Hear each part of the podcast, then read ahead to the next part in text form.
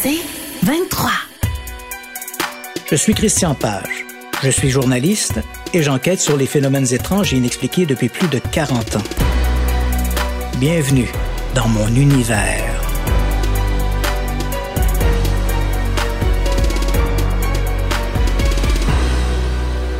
En 2006, sort sur grand écran Cauchemar américain, un American Haunting en version originale anglaise. Le film se veut une adaptation de la célèbre histoire de la sorcière Belle, une pièce d'anthologie autant dans le folklore américain que dans la littérature sur les fantômes. Cette curieuse affaire regroupe tous les éléments du genre. Malédiction, apparition fantomatique, manifestation de type poltergeist et possession. Qui plus est, elle est la seule histoire où un décès, celui de John Bell Sr., est directement attribué à une entité malveillante. La légende se présente comme suit. En 1804, John Bell Sr., 54 ans, son épouse Lucy, 34 ans, née Williams, et leurs cinq enfants, Jesse, Drowry, John Jr., Esther et Zadok, quittent la Californie du Nord pour aller s'installer sur un vaste terrain, plus de 1000 acres, près de Clarksville, dans le comté de Robertson, au Tennessee, aux États-Unis. John Senior y construit une maison spacieuse pour sa famille, fait ériger une dépendance pour leurs esclaves et des bâtiments agricoles. Pendant de longues années, les Belles y vivent paisiblement. Lucy donne naissance à trois autres enfants, Elizabeth, Richard Williams et Joel Egbert, et John Senior s'impose comme un pilier de la communauté. Mais, en 1817, les choses prennent une autre tournure. Alors qu'il chasse dans les bois, John Bell aperçoit un grand chien, peut-être un loup, qui rôde près de la maison. Il épaule sa carabine et fait feu. Mais l'animal disparaît sous ses yeux c'est le début de l'étrange affaire de la sorcière belle. Des grattements se font entendre dans les murs de la maison, principalement dans la chambre d'Elizabeth, Betsy, la cadette des filles, âgée de 12 ans. John Bell songe à des rats, mais il ne trouve aucune trace des rongeurs. À ces grattements s'ajoutent des coups frappés aux fenêtres et aux portes. Là encore, le ou les coupables reste invisible.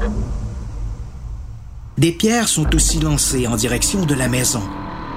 Des meubles bougent tout seuls, comme poussés par des mains invisibles. Et la literie est tirée des lits. Ces phénomènes perdurent de longs mois. John Bell Sr. impose à ses enfants le silence total sur ces événements, de peur que les habitants du comté ne les prennent pour des fous. Mais lorsque ces manifestations commencent à s'en prendre physiquement aux enfants, en leur tirant les cheveux et en les giflant au visage, John Bell Sr. comprend qu'il doit trouver de l'aide.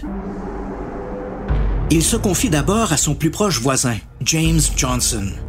Johnson sait que son ami ne ment pas, qu'il n'est pas un fabulateur et qu'il ne boit pas. Ce soir-là, il se rend au domicile des Belles où il est lui-même témoin d'une violente agression contre Betsy. L'adolescente est réveillée par des mains invisibles qui lui tirent les cheveux. Alertés par ces cris, John Bell Sr. et James Johnson se précipitent dans sa chambre où ils la voient se faire violemment frapper au visage. Au nom de notre Seigneur Jésus-Christ, lance Johnson, je t'abjure de mettre fin à tes tourments. Hélas, l'agresseur n'en a pas encore fini avec les belles. Dans les jours qui suivent, d'autres villageois se joignent à James Johnson pour tenir des veilles chez les belles. Ils se réunissent pour lire des passages de la Bible, mais apparemment, l'entité ne craint ni les foudres de Dieu, ni la colère des hommes. Soir après soir, elle s'en prend aux enfants et, en particulier, à Betsy, qui devient sa cible principale. Dans cet incroyable chaos, l'entité se découvre aussi une voix.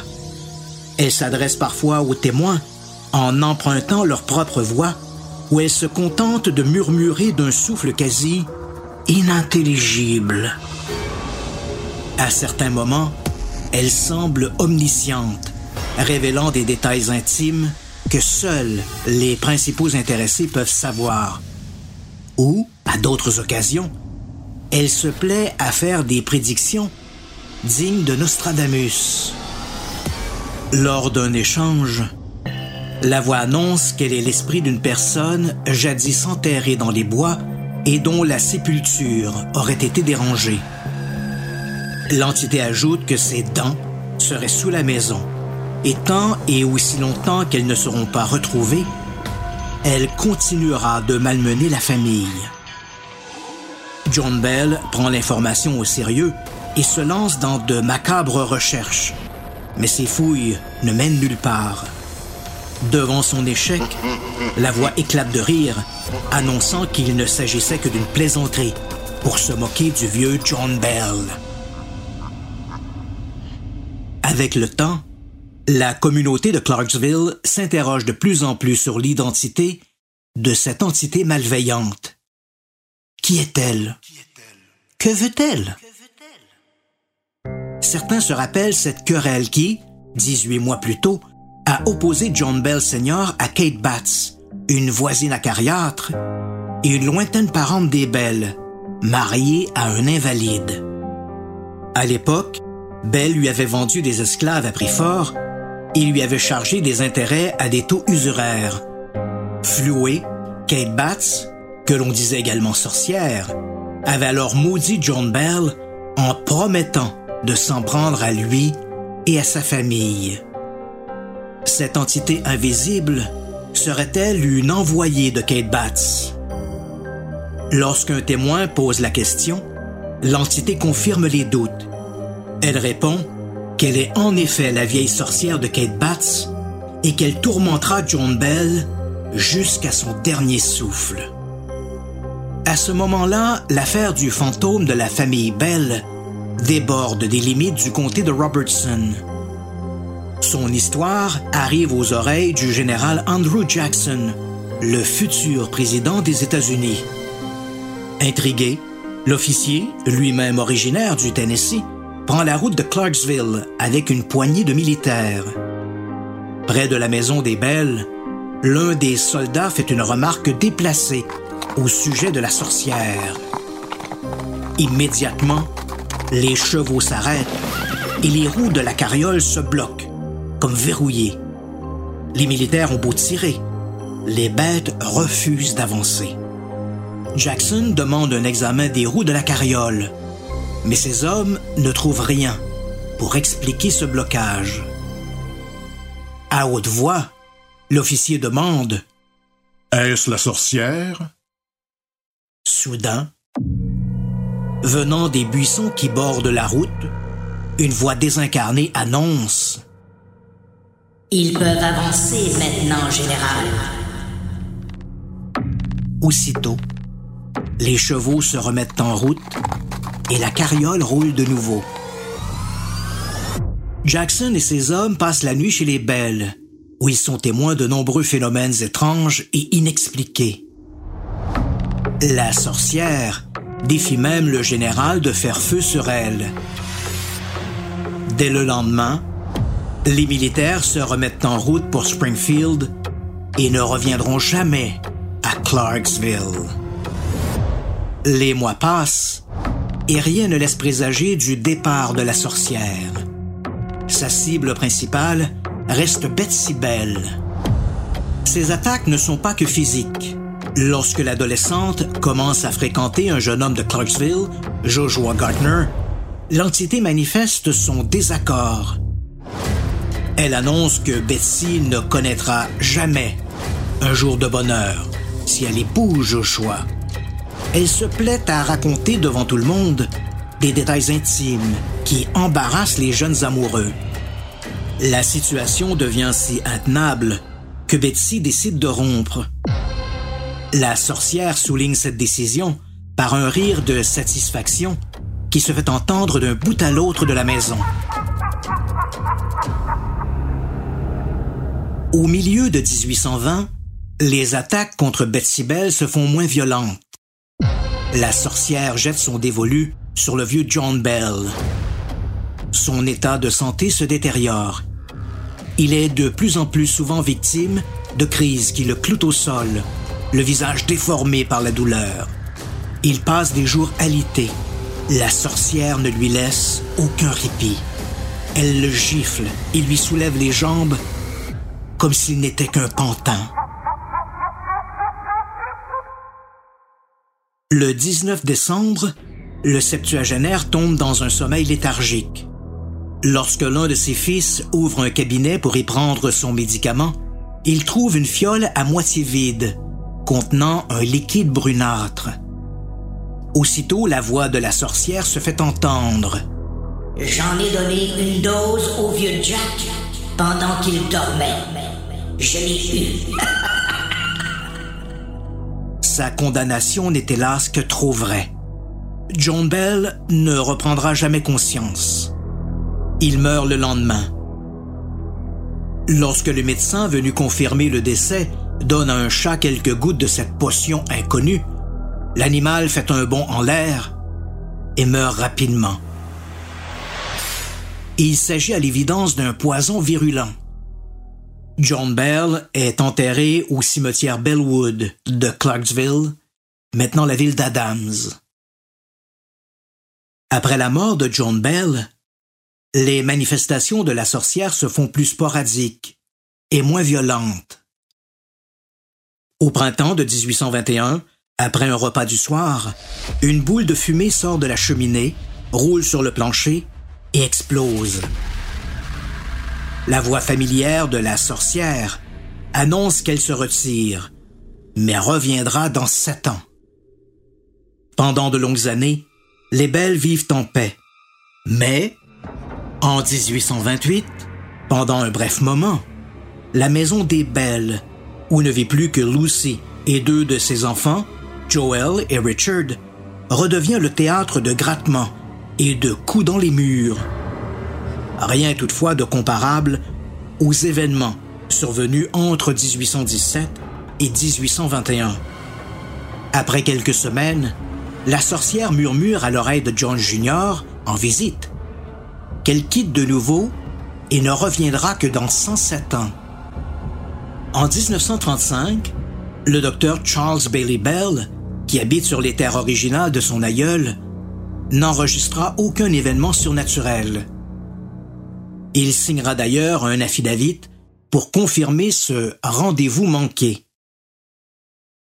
Aujourd'hui, le site de l'ancienne maison des Belles est une propriété privée et sa visite interdite au public. Toutefois, à moins d'un kilomètre, à la sortie d'Adams, au 430 Keysburg Road, l'Association historique du Tennessee a réaménagé un terrain pour reproduire les propriétés rustiques des Belles. De là, les visiteurs, plus de 115 000 par année, peuvent se rendre dans la caverne Belle, une grotte profonde attenant jadis à l'ancien domaine des Belles, et où de nombreuses manifestations surnaturelles se seraient produites. La sorcière belle, dossier 01 01 1817. Je me nomme Christian Page. Je suis journaliste et je m'intéresse aux phénomènes étranges et inexpliqués depuis plus d'une quarantaine d'années. Bienvenue dans mon univers.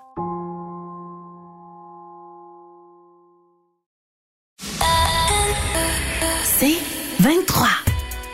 Je suis Christian Page. Je suis journaliste. Bienvenue mon univers.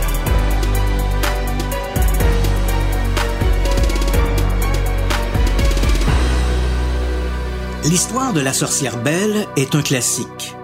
Une quinzaine de livres lui ont été consacrés et elle a inspiré au moins trois pièces de théâtre, The Bell Witch Cantana, Our Family Trouble et Spirit, The Authentic Story of the Bell Witch of Tennessee. Et autant de films. The Bell Witch Hunting en 2004, Cauchemar américain en 2006 et Bell Witch The Movie en 2007. Lors de la sortie de Cauchemar américain, les promoteurs ont qualifié cette hantise de l'histoire de fantômes la mieux documentée de l'histoire américaine. Ça reste à voir. En 1894, un journaliste du Hartford Herald a écrit En son temps, cette affaire a été la sensation dans deux États. En 1955, le Family Weekly Magazine lui a consacré un long reportage, concluant que Personne n'avait été à ce jour capable de fournir une explication satisfaisante au mystère de la sorcière belle. L'invisible mégère a même eu droit aux honneurs du magazine Playboy dans son édition de novembre 1968. Plus récemment, en 2009, l'auteur américain Pat Fitzhugh a surenchéri en écrivant dans son livre The Bell Witch, The Full Account depuis 200 ans, les événements extraordinaires survenus dans le comté de Red River, au Tennessee, entre 1817 et 1828, ont médusé les experts et les enquêteurs. Idem du côté de Charles Stansfield Jr., un professeur de géographie à l'Université du New Jersey, qui a décrit cette affaire comme l'une des hantises les mieux documentées. Et je pourrais poursuivre ad nauseam ses commentaires. Encore une fois, j'ai l'impression que je vais devoir jouer les troubles fêtes. Si, originalement, l'affaire de la sorcière belle était un mystère paranormal, les années l'ont fait glisser dans les énigmes historiques. Un sujet que je connais bien pour avoir enquêté sur plusieurs d'entre elles. Jack l'Éventreur, Madame Lalaurie, Gilles Rais, Erzébeth Bathory et la bête du Gévaudan. Dans ce genre d'affaires, il est essentiel de remonter jusqu'aux sources originales. Dans le cas de la sorcière belle, la tâche n'est pas une sinécure. Le premier compte-rendu détaillé a été publié en 1894, quelques 70 ans après les supposés événements. Il s'agissait d'un recueil de plusieurs textes intitulé Authentic History of the Bell Witch, Histoire authentique de la sorcière belle. La pièce maîtresse était un récit soi-disant écrit par Richard William Bell, Our Family Trouble, le problème de notre famille. Né en 1811, Richard était l'avant-dernier des enfants de John Senior et de Lucy Bell. Il avait six ans au moment des faits. À n'en croire l'éditeur du recueil, Martin Van Buren Ingram, Richard William Bell aurait écrit son journal aux alentours de 1846. À sa mort, dix ans plus tard, le manuscrit aurait été remis à son fils, John Allen Bell. C'est via ce dernier, en 1891, qu'Ingram, éditeur d'un petit journal régional, le Clarksville Tobacco Leaf, aurait mis la main sur le document.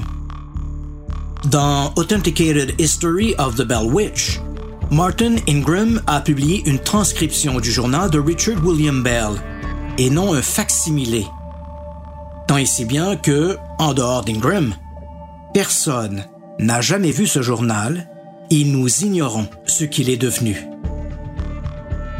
En supposant que ce document ait existé, ce qui reste incertain, on peut s'interroger sur les motivations de Richard William Bell d'écrire un journal quelques 30 ans après les événements et quelle valeur accorder à ses souvenirs, lui qui n'avait que six ans lors de ces manifestations. Qui plus est, il est impossible de savoir dans quelle mesure Martin Ingram a édité le dit journal en supposant qu'il ait existé avant de le publier. Nous savons en revanche que l'éditeur a falsifié au moins l'une de ses sources. Dans son livre, il écrit qu'aux alentours de 1849, le Saturday Evening Post aurait publié un article sur l'histoire de la sorcière Belle, suspectant Betsy d'être responsable de ces manifestations. Ingram ajoute que Betsy Bell, alors Betsy Powell, aurait engagé un avocat pour poursuivre l'hebdomadaire en diffamation. L'affaire se serait réglée à l'amiable et le Post aurait simplement publié ses excuses. Un enquêteur américain, Jack Cook, a fait une fouille minutieuse des archives du Saturday Evening Post, couvrant des années en amont et en aval de 1849, et n'a trouvé aucune trace de cet article, pas plus que des excuses du Post. À ce jour, les historiens ne connaissent qu'une seule source antérieure à la publication de Martin Ingram à propos de la sorcière belle. Il s'agit d'un court paragraphe publié en 1886, huit ans avant la publication d'Ingram, dans L'histoire du Tennessee de l'éditeur Godspeed de Nashville. Le passage se lit comme suit. Un événement remarquable, lequel a soulevé un vif intérêt, est associé à la famille de John Bell, lequel s'est installé du côté d'Adam Station aux alentours de 1804. L'excitation était telle que des gens ont voyagé des centaines de milles pour assister aux manifestations de ce que l'on appelait alors la sorcière belle. Cette sorcière était apparemment un esprit doté de la voix d'une femme. Elle était invisible, mais pouvait tenir une conversation et même serrer la main des gens. Ses actions étaient extraordinaires et semblaient destinées à troubler la quiétude de la famille. Elle prenait le sucre dans les bols, renversait le lait, prenait les plumes dans les lits, frappait et pinçait les enfants, et elle riait de l'inconfort qu'elle suscitait auprès des victimes. Au début, on a supposé qu'il s'agissait d'un esprit bienveillant, mais ses actions et les sombres présages de ses remarques ont prouvé le contraire. Il n'y a aucun doute que ces événements se sont bel et bien produits et qu'aucune explication rationnelle n'a été trouvée. Il est à noter que deux des plus importants événements associés à la sorcière belle ne sont pas mentionnés dans ce texte. Nulle part il n'est question de la mort de John Bell Sr., ni de la visite du général Andrew Jackson en 1819. Si ces événements étaient authentiques, l'auteur en aurait certainement fait part au lecteur. Ces deux événements ne sont pas non plus rapportés dans la presse locale, ni dans les registres municipaux ou paroissiaux. Encore une fois, si Andrew Jackson s'était rendu à Clarksville, aujourd'hui Adams, sa visite ne serait pas passée inaperçue. Même silence du côté des archives présidentielles et de la bibliothèque du Congrès. Des biographes de Jackson, des écrits personnels de l'ancien président ou des écrits de ses principaux lieutenants. Les campagnes et les actions militaires d'Andrew Jackson sont bien documentées pour la période de 1814 à 1820. À aucun moment, il n'est question d'une visite à Clarksville. Si l'officier avait pris congé des champs de bataille pour aller se mesurer à une invisible sorcière, son principal adversaire aux élections présidentielles de 1828, John Quincy Adams, n'aurait pas manqué de le mettre en boîte. Pour toutes ces raisons, je crois que ces deux événements, la mort de John Bell, empoisonné par la sorcière, et la visite d'Andrew Jackson, ont entièrement été inventés par Martin Ingram. Pour ajouter à cette conviction, une étude comparative entre les textes d'Ingram et les soi-disant écrits de Richard William Bell a démontré une redondance dans certains mots et certaines expressions communes aux deux textes. Il est presque certain que Martin Ingram est le véritable auteur de Our Family Trouble. Cela ne veut pas dire pour autant que l'histoire de la sorcière belle ne soit qu'une pure invention. Mais il n'y a pas, ou rarement, de la fumée sans feu. Si l'on exclut la mort de John Bell Sr. aux mains de l'entité, un épisode non documenté et hautement improbable, l'histoire de la sorcière belle n'est pas unique dans les annales de l'étrange. Il existe dans la littérature des centaines d'histoires de poltergeist dont plusieurs circulaient déjà au milieu du 19e siècle. L'histoire de la sorcière belle pourrait au final n'être qu'une simple légende, sur laquelle Martin Ingram aurait greffé diverses anecdotes empruntées ailleurs pour lui donner sa forme actuelle. Je suspecte même deux histoires canadiennes d'y avoir contribué.